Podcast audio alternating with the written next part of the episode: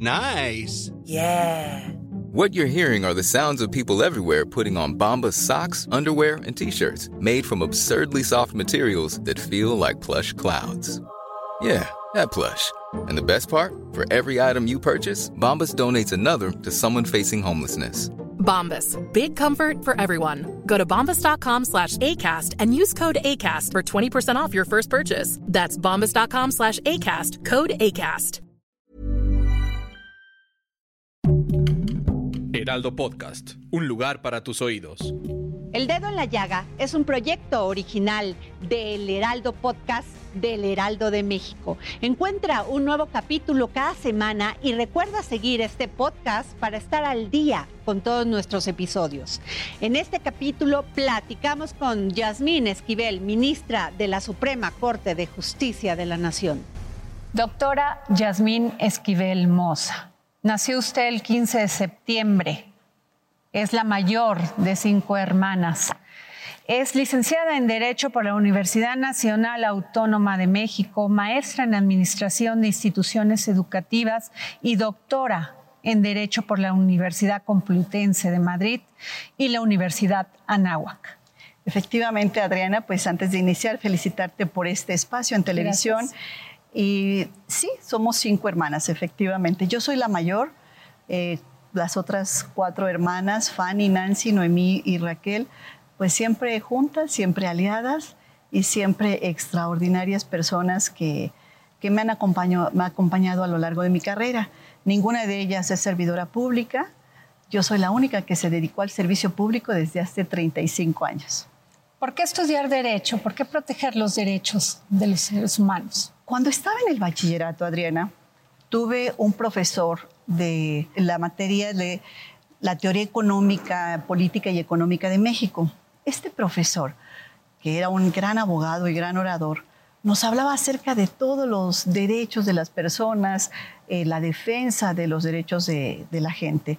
En ese momento yo decidí estudiar derecho para conocer justamente cuáles son todas las garantías que tenemos los mexicanos, cómo estaba, qué decía nuestra constitución, cómo estaba compuesta, qué es todo aquello que fuera importante para las personas. Entonces, decidí en el tercer, en el segundo grado del bachillerato, en la preparatoria número 9 de la UNAM, allá estudié la- el bachillerato, en el segundo año eh, de la carrera decidí estudiar Derecho. En, desde aquel entonces, entonces fue motivado mucho por mi profesor. Usted es la ministra número 12 después de casi 200 años de historia, que no era muy difícil que las mujeres llegaran a ser ministras de la Corte. Efectivamente, pues no, no había ministras en la Corte. Después de 200 años de historia de la Corte, casi 500 ministros. Y únicamente somos, yo soy la número 12. Eh, posteriormente nombraron a la ministra Margarita Ríos Farjat, la número 13. Y la semana pasada a la doctora Loreta Ortiz, que será la ministra número 14. Eh, las tres, los tres últimos nombramientos han sido de mujeres. Vamos a ser cuatro mujeres en el Pleno de la Corte. El Pleno está integrado por 11 de sus miembros, de los, cuatro, de los cuales cuatro seremos mujeres y ocho hombres. Entonces, pues así seguiremos. Siete hombres. Siete hombres y cuatro mujeres. ¿Qué tan complejo y complicado es para una mujer en este país hacer una carrera judicial? Bueno, tenemos, definitivamente tenemos una educación, eh, una educación donde tenemos vicios estructurales, llamaría yo, aquellos eh, donde el hombre es el proveedor, donde estos micromachismos, donde tenemos estructuras patriarcales eh, desde la formación, quizá desde nuestros hogares. Y esto es difícil para que una mujer vaya avanzando en sus estudios, avanzando en su carrera profesional. Entonces tenemos que ir siempre lidiando, batallando contra estos, estas estructuras que existen, yo creo que en todos los ámbitos de, de la vida, ya sea la vida pública o la vida privada.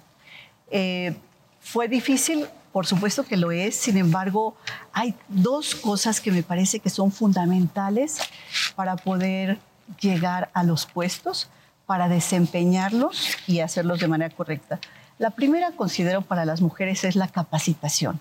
el prepararnos, el estar permanentemente estudiando los asuntos, estudiando los temas, es una, es una de las cuestiones más importantes que me ha ayudado en mi vida profesional.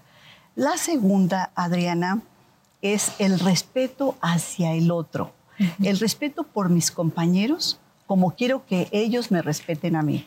Y ese respeto irrestricto a mis compañeros ha hecho que, este, que también ellos vayan considerando, eh, considerándome como una persona seria, una persona capaz y una persona que pueda ir eh, escalando en los puestos que han sido exclusivamente de hombres. Así es, esas son las dos razones importantes. El año 2000 fue un año muy importante para usted. Efectivamente, en el año 2000 yo tomo varias decisiones. Una de ellas, pues, es estudiar el doctorado. Eh, la segunda es dedicarme a la carrera jurisdiccional. En el año 2000 ingreso yo a los tribunales agrarios como secretaria de estudio y cuenta de la presidencia. Es donde inicio formalmente la carrera jurisdiccional. Anteriormente había sido una carrera eh, en el ámbito administrativo y en el poder legislativo, pero formalmente en el año 2000. Y la tercera es que decido embarazarme y dos años después llega mi hijo. ¿Qué tan difícil es ser ministra de la Corte y al mismo tiempo madre y esposa? Bueno, tenemos que ir combinando las actividades tanto profesionales con las responsabilidades que tenemos propias de la casa. Eh, y esas responsabilidades propias de la casa hablo yo del acercamiento y la comunicación que debe de existir con mis dos hijos y con mi esposo. Eh, no es un tema fácil, por supuesto, porque el tiempo se acorta, se acorta en el día entre las actividades profesionales y las actividades que debe desempeñar uno en casa. Sin embargo, organizándose bien, organizando los tiempos y tratando de eficientar, sí se puede. Y pues hemos logrado y podido salir adelante y mi carrera profesional no es eh, en la corte de tiempo completo. Mi carrera profesional desde hace 35 años es de tiempo completo, Adriana. Desde que me levanto ya tengo los compromisos de los desayunos, las reuniones de trabajo, desde muy temprano hasta muy tarde, desde hace 35 años. Entonces es algo con lo que también mi familia ha convivido, que por cierto siempre me ha apoyado. Tanto, lo, tanto mi hijo, que actualmente tiene 19 años, cumple el día de, el día de mañana 19 años, el pequeñito que tiene 6 y mi esposo. ¿Ha tenido algo que sacrificar por lograr sus sueños profesionales? Pues sí, una de las cosas que he sacrificado ha sido el descanso. El de descanso menos, duermo menos. Eh, es uno de los temas, quizá más tiempo para mí.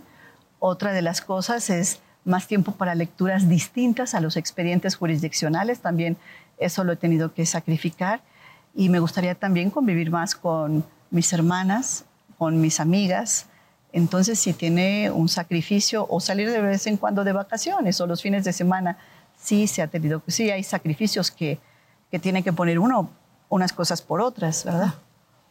Ministra, usted ha sido una de las mujeres que más ha apoyado el tema de equidad de género, de igualdad de la lucha contra la violencia contra las mujeres y también despenalizar el aborto en todo el país. Recientemente eh, estuvimos celebrando o recordando el Día Internacional para la Eliminación de la Violencia de Género. Es un día, el 25 de noviembre, donde eh, en todo el mundo eh, se recuerda todos, todos aquellos políticas que se deben llevar a cabo, todo aquello que está pasando en cada una de las regiones del mundo sobre la violencia que, es, que agrava a las mujeres. Existen convenios internacionales, Adriana, donde los países se comprometen, eh, donde los países llevan a cabo eh, suscripciones para rendir informes, recomendaciones que se llevan a cabo por parte de estos organismos internacionales, pero aún así vemos lamentablemente que la violencia en contra de las mujeres crece y crece cada día y ha crecido más durante la pandemia.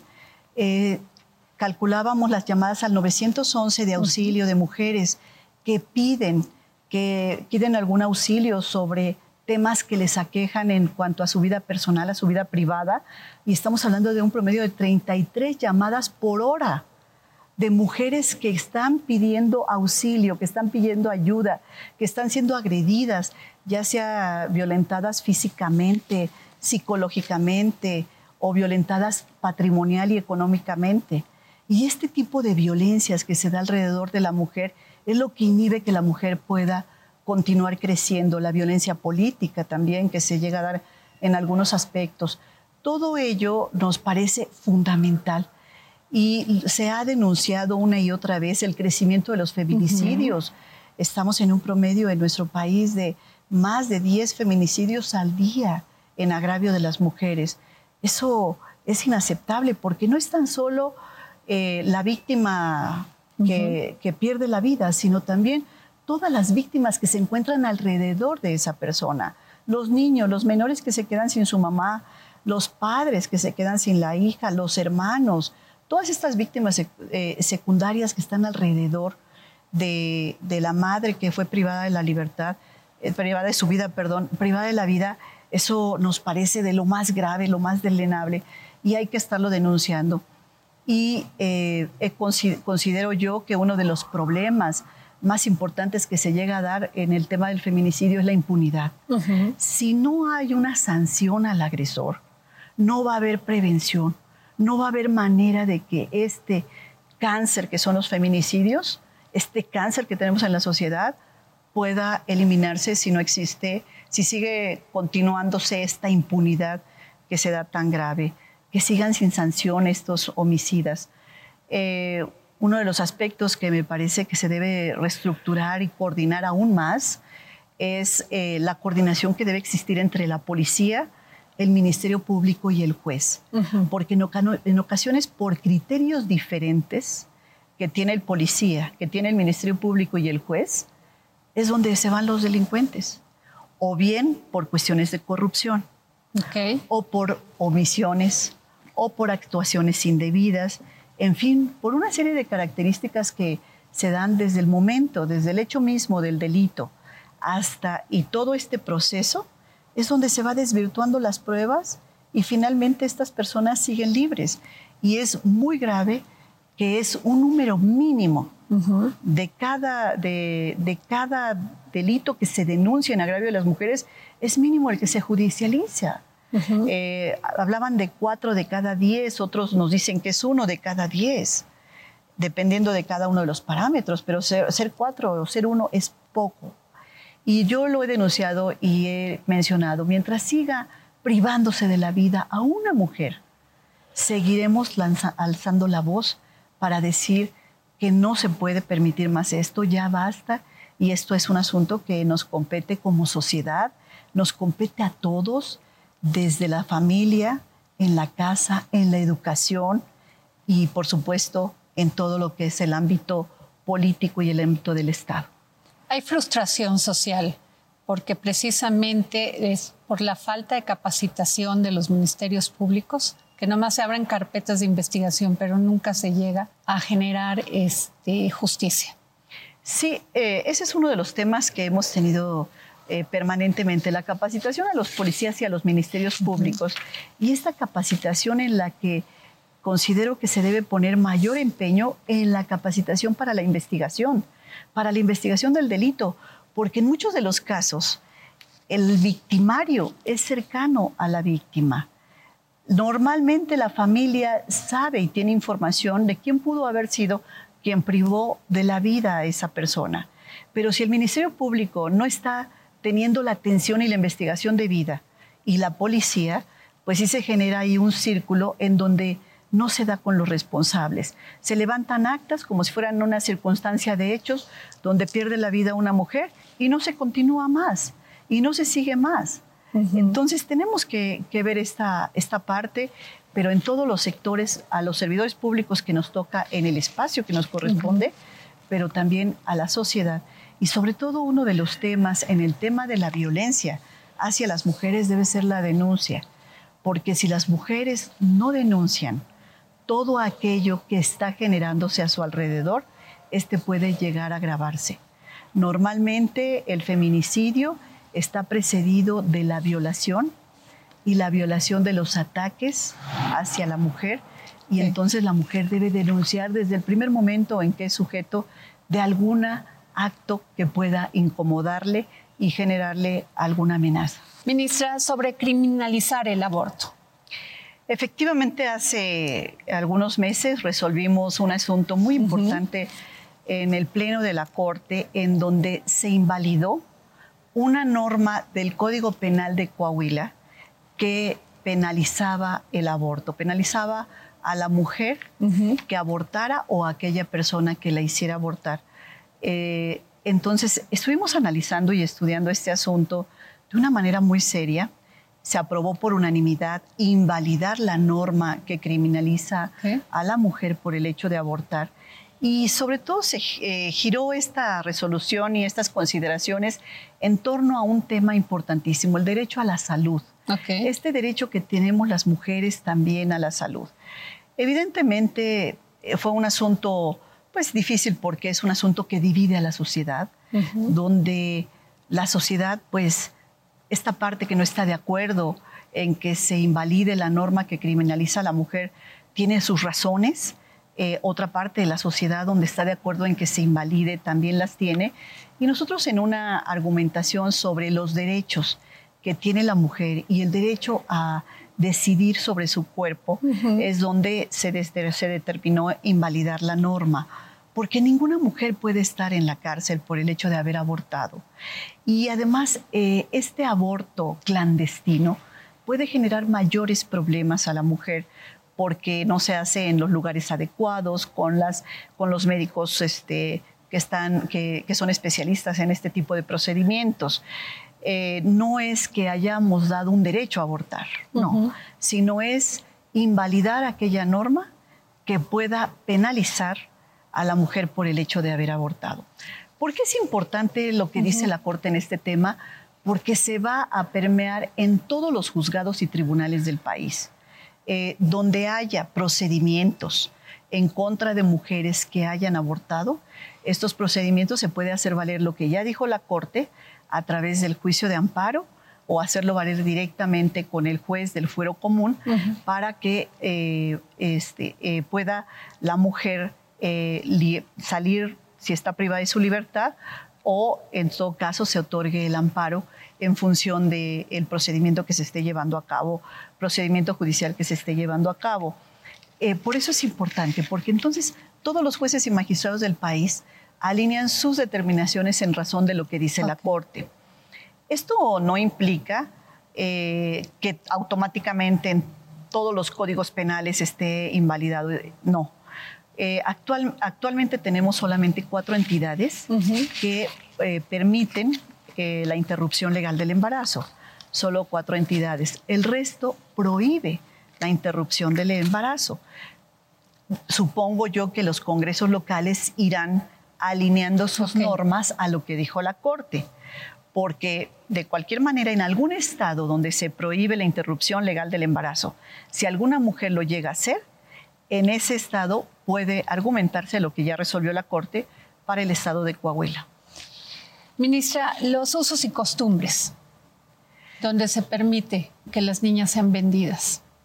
Bueno, eso, eso nos parece verdaderamente. ¿Qué piensa la Corte de esto? ¿Qué eh, piensa eso, El asunto no ha llegado a la Corte, no tenemos nosotros un asunto en este momento donde estemos viendo ese tema, o por lo menos que yo recuerde hasta este momento.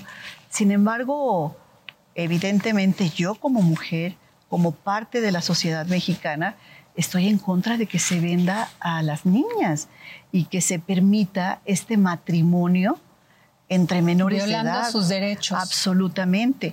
Ya tuvimos un asunto en donde no se permite que se, que se casen los menores de edad. Ya tuvimos un asunto en ello. Pero esto que es una venta porque aquí no es permitir o no permitir que se casen los menores de edad, es. una venta que se da de las menores, nos parece verdaderamente gravísimo, violatorio a los derechos humanos de los, de los niños, de las niñas, eh, por supuesto de las adolescentes, pues que son casi unas niñas y que se prohíbe. Eh, escuché alguna, alguna legisladora que comentó que están presentando ya una iniciativa donde se prohíbe la venta de niñas y adolescentes. Nos parece que sería muy exitoso, sería muy bueno. Eh, a mí me parece en lo personal que sería muy bueno que se prohibiera tajantemente y además se penalice eh, la venta de niñas en cualquier momento y en cualquier parte de nuestro país. Esto no, no se debe seguir dando. Estos usos y costumbres son verdaderamente inhumanos y no puede ser esa falta de respeto a las niñas. Ministra, hay independencia. Millions of people have lost weight with personalized plans from Noom, like Evan, who can't stand salads and still lost 50 pounds. Salads, generally, for most people, are the easy button, right? For me, that wasn't an option. I never really was a salad guy. That's just not who I am. But Noom worked for me. Get your personalized plan today at Noom.com. Real Noom user compensated to provide their story. In four weeks, the typical Noom user can expect to lose one to two pounds per week. Individual results may vary. Del Poder Judicial con el Poder Ejecutivo. Desde la Constitución hay una independencia evidentemente que marca la Constitución. En el momento en que nosotros como juzgadores nos comprometemos a respetar la Constitución, en ese momento, en, el, en ese instante, somos totalmente independientes a cualquier poder político o a cualquier poder fáctico o poder económico o poder externo hacia nuestra independencia judicial. Entonces, la independencia judicial es algo que tiene que tener como característica el juzgador. Un juzgador independiente es un juzgador que está haciendo efectivamente lo que señala la Constitución. Pero un juzgador que no es independiente se convierte en un empleado de alguien. Y eso es lo que no se debe de permitir en los juzgadores. Por supuesto, en el Poder Judicial hay independencia. Eh, las partes vienen a plantearnos sus argumentos. Las partes nos plantean cuáles son sus posiciones con relación a los asuntos. Puede ser inclusive el gobierno parte en los asuntos y nos envía sus memorándums, nos envía sus eh, alegaciones o, hace, o solicita audiencia para plantear cuáles son las razones por las que considera que se le debe dar la razón. Pero la misma oportunidad la tienen los particulares, de plantearle a los juzgadores cuáles son las razones por las cuales considera que, que tiene la razón. Lo que hace el juez es analizar, revisar el caso, ajustarse estrictamente a lo que dice la Constitución y las leyes que emanan de la Constitución y resolver en consecuencia, pero resolver totalmente ajeno a cualquier presión de cualquier naturaleza. Eh, así es como nosotros actuamos. En mi carrera de 21 años eh, como juzgadora, así lo he hecho independientemente de la propuesta del gobernante que sea, lo más importante es tener la independencia judicial, es una de las características que debe tener cualquier juez. Fue exagerada la crítica que le hicieron al presidente Andrés Manuel López Obrador cuando le solicitó este, audiencia o tuvieron audiencia con él para explicarles de la reforma este, eléctrica? El presidente López Obrador, el Poder Judicial y el Poder Legislativo, el presidente López Obrador que encabeza el Poder Ejecutivo, eh, debe haber respeto siempre entre los tres poderes. Diálogo sí, por supuesto. O sea, es válido el diálogo. El diálogo debe ser, inclusive todos somos servidores públicos, los de los tres poderes. Todos tenemos un, un mismo fin. ¿Cuál es el mismo fin? El bienestar de la sociedad, desde el ámbito de nuestras facultades. Por supuesto que puede haber diálogo, no sumisión Diálogo sí, no sumisión. Y eh, el respeto que debe haber entre los poderes, creo que esa es la base esencial para que pueda, podamos avanzar como país.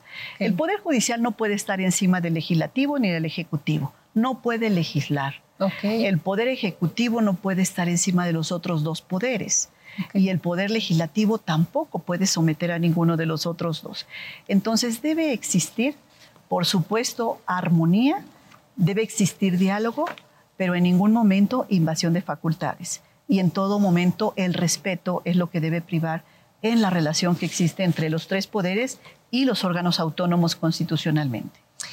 El Poder Ejecutivo ha sido muy duro en sus señalamientos algunas veces y ha dicho que hay ministros con capacidad y honorabilidad y disposición para instrumentar la reforma al Poder Judicial, pero solamente, eh, precisamente ha señalado nada más que Arturo Saldívar es quien puede sacar a flote esta tarea. ¿Qué piensan los demás ministros o no? ¿Qué piensa Yasmín Esquivel? Bueno, el, el, presidente de la República, el presidente, el licenciado Andrés Manuel López Obrador, ha expresado a veces, en ocasiones, su inconformidad con algunas resoluciones que ha emitido el Poder Judicial. Eh, eh, y el Poder Judicial, la palabra del juzgador está inscrita en las resoluciones que pueden no gustarle a los otros dos poderes y podríamos al Poder Judicial no gustarnos lo que dice el legislativo, lo que dice el Ejecutivo con relación al judicial, pero somos respetuosos. Eh, el presidente López Obrador ha manifestado a veces que no le gusta una resolución, pero ha dicho, la respeto porque es emitida por el Poder Judicial. No estoy de acuerdo con esta resolución, sin embargo, la voy a respetar. Nosotros podríamos no estar de acuerdo con alguna expresión del señor presidente de la República, pero nosotros respetamos totalmente la libertad de expresión que pueda tener cualquiera de los tres poderes, pero siempre en el marco del respeto. Entonces, podríamos no estar de acuerdo, pero lo respetamos así como pueden no estar de acuerdo con una resolución y sin embargo ha expresado también que es respetuoso de la resolución. El Poder Judicial se ha señalado que antes estaba bajo los intereses privados que no eran independientes sus fallos, sino que siempre había un interés privado detrás de, del Poder Judicial. ¿Es tan grave que haya un interés privado o económico detrás de una resolución como grave es la injerencia que puede haber de alguno de los otros dos poderes o la injerencia política en alguna resolución? Considero que las resoluciones deben de ser apegadas totalmente a derecho, apegadas a ese marco constitucional y no pueden ser resoluciones que detrás de ella haya eh, dinero, haya una parte del poder privado que esté detrás eh, o del poder público. Eso entonces ya, como lo comentaba yo hace un momento, desnaturaliza la función del juez. El juez debe ser un juez capaz, un juez con excelencia, un juez independiente, un juez preparado, un juez prudente. Pero lo que no puede ser es que se deje influenciar por cualquier situación totalmente ajena a lo que marca la ley y lo que marca la Constitución y los tratados internacionales. No puede ser ajeno. Cuando es ajeno a ello, entonces ya es una resolución y donde el juez, como yo comenté hace un momento, se convierte en el empleado de alguien, de alguien de esa fuerza económico-política que pueda estar detrás de la resolución. Ministra Yasmín Esquivel, el, el, presidente Andrés Manuel López Obrador rechazó la resolución de la Suprema Corte que invalida la prisión preventiva oficiosa por defraudación fiscal. Usted votó en contra de eso. Efectivamente, yo voté en contra de la inconstitucionalidad de esta reforma. Todos mis compañeros expresaron cuáles eran cada una de las posiciones, todas ellas con argumentaciones jurídicas valiosas válidas. Eh, afortunadamente, en los órganos colegiados las mayorías son las que determinan cuál va a ser el sentido de la resolución y en ese sentido ya la mayoría determinó la inconstitucionalidad de, la ley. Eh, yo expresé mis argumentaciones en la sesión y ese asunto quedó ya totalmente resuelto. Es un asunto eh, importante, interesante, donde había argumentos valiosos de las dos partes. Sin embargo, la mayoría ya decidió. Afortunadamente, los órganos colegiados son así. En el caso de la sala somos cinco ministros. En el caso del pleno somos once. Para invalidar una norma se requieren ocho votos. Y en este caso, esta disposición a la que tú mencionas, Adriana, tuvo los ocho votos para invalidarla y para declararla inconstitucional. Y además es una resolución que yo respeto porque está avalada por el órgano colegiado en su mayoría calificada. No hemos tenido presidente de la Suprema Corte que sea mujer. ¿Usted aspira a ser presidente de la Suprema Corte? Por ahora aspiro a sacar los asuntos que tengo pendientes. Eh, ese es el compromiso que tengo, un compromiso que asumí. Tenemos sesiones todos los días, de lunes a jueves. eh, tenemos compromisos de eh, conferencias, entrevistas, participaciones, presentaciones de libros, cantidad de asuntos. Y creo yo que cualquiera de los ministros que integran hoy la Corte sería un gran presidente, cualquiera de las ministras o ministros sería un gran presidente de la Corte porque todos ellos llegaron por capacidad, experiencia, estudio, algunos del Poder Judicial, otros de la academia o del servicio, eh, del, servicio profesional privado, pero todos ellos son personas que tienen una altísima calidad eh, académica, profesional, en estudio, y podrían hacer un gran papel al frente de la Corte, cualquiera de ellos. Esa es mi opinión sobre, la sobre cualquiera de mis compañeros. Es la reina de las virtudes republicanas y con ella se sostiene la igualdad y la libertad. Pues la justicia es dar a cada quien lo que le corresponde. Y tratamos siempre que lo justo sea legal y lo legal sea justo. Y tratar de compaginar esto de lo legal y lo que es, lo que es justo es una tarea muy importante del juzgador, en donde tiene que ser una resolución que sea justa y que esté apegada a lo que señala la ley. Porque en ocasiones podemos pensar que una cosa establece la ley, pero nos puede parecer injusto o viceversa. Entonces siempre tratamos de que haya esa armonía que debe existir entre la justicia y la legalidad. La justicia requiere poder, inteligencia y voluntad. Claro, por supuesto, Adriana. Sobre todo la justicia, nosotros queremos que en cada una de nuestras resoluciones tengamos los argumentos suficientes para convencer a las partes, inclusive a aquellos que hayan perdido el asunto, también convencerlos con las argumentaciones y resoluciones que se den. De eso se trata. Y eso es donde, a donde estamos encaminados. Y uno de los grandes retos que tiene hoy el Poder Judicial Federal es acercarse más hacia los ciudadanos, tener tribunales cercanos a la gente, cercanos a las personas, que no vean a los jueces y magistrados como algo lejano o algo tan distante de ellos, sino que tengan esa inmediatez para que pueda el ciudadano sentirse confiado y confíe en la justicia. Ese es uno de los retos más importantes que tenemos hoy en el Poder Judicial Federal y también debe ser seguramente en los poderes judiciales locales. ¿Se puede juzgar con sensibilidad social? Por supuesto que se puede juzgar con sensibilidad social, porque no podemos nada más constreñirnos a lo que señala estrictamente la letra de la ley, sino también interpretarla. Y en esta interpretación, es donde tenemos que ver cuáles son las circunstancias que rodean ahí a la persona.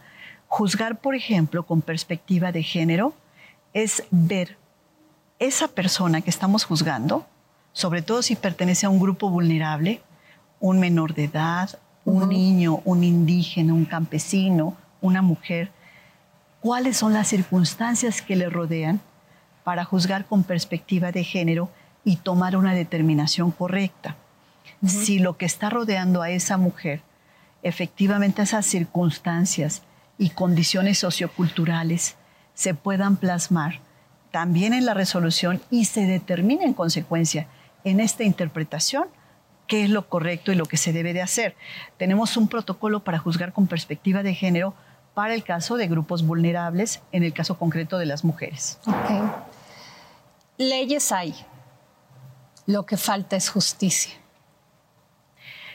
Las leyes eh, son cambiantes, las leyes van cambiando, los legisladores las van adaptando de acuerdo a cómo va evolucionando la sociedad. La sociedad es una sociedad dinámica, es una sociedad que está cambiando. Hace mucho tiempo pensábamos que era impensable siquiera abordar algunos temas que hoy establece ya la ley. La ley, tenemos una ley general para, contra la violencia hacia las mujeres, que hace quizá 10 años era impensable tener una ley que protegiera a las mujeres como lo hace el día de hoy. Eh, tenemos leyes que son eh, muy buenas, son leyes que son perfectibles, son leyes que van cambiando los legisladores y los van cambiando con la dinámica de la sociedad. Y en ocasiones la Corte también, en sus interpretaciones, ha tenido esos avances importantes y posteriormente el legislativo ha adaptado las leyes a esas resoluciones emitidas por la Corte. Entonces sí tenemos una evolución en el derecho porque evoluciona la sociedad. ¿Se ha logrado la equidad en el Poder Judicial con juezas y magistradas? Aún no, Adriana. Lamentablemente no. Tenemos un promedio de 25% de la presencia de mujeres juzgadoras en juezas y magistradas. El Poder Judicial Federal tiene aproximadamente 45 mil empleados. De esos 45 mil empleados, la mitad son mujeres y la mitad son hombres en un promedio. Sin embargo, o quizá un poco más las mujeres, sin embargo, como titulares de juzgados y titulares de magistratura, solamente el 25%. ¿Y por qué se da este fenómeno? Se da este fenómeno de la poca presencia de la mujer por varias razones. Una, por aquellas cuestiones estructurales que hemos comentado. Y otra que es muy importante es que la mujer se convierte en la familia en el centro, en el centro del cuidado de, los, de la familia, el cuidado de los adultos mayores, el cuidado de los menores, el cuidado de los hermanos.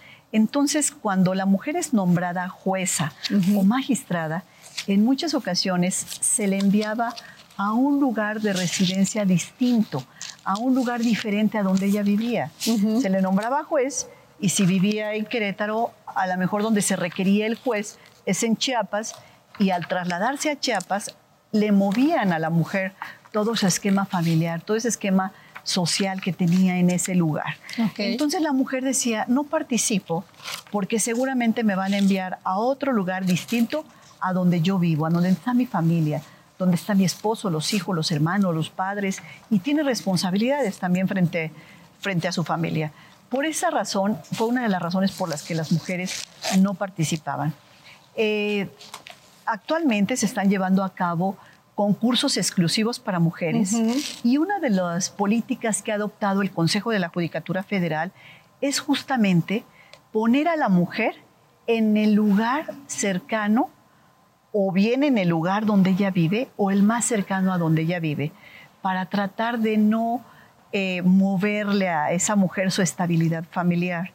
Entonces, eso ha sido una política muy importante. ¿Y cuál ha sido el resultado? El resultado es que se han inscrito muchas mujeres en los concursos porque saben que una de las políticas es que lo más probable es que puedan tener en el lugar donde viven el lugar donde van a desempeñar su función profesional. Eso ha sido muy positivo.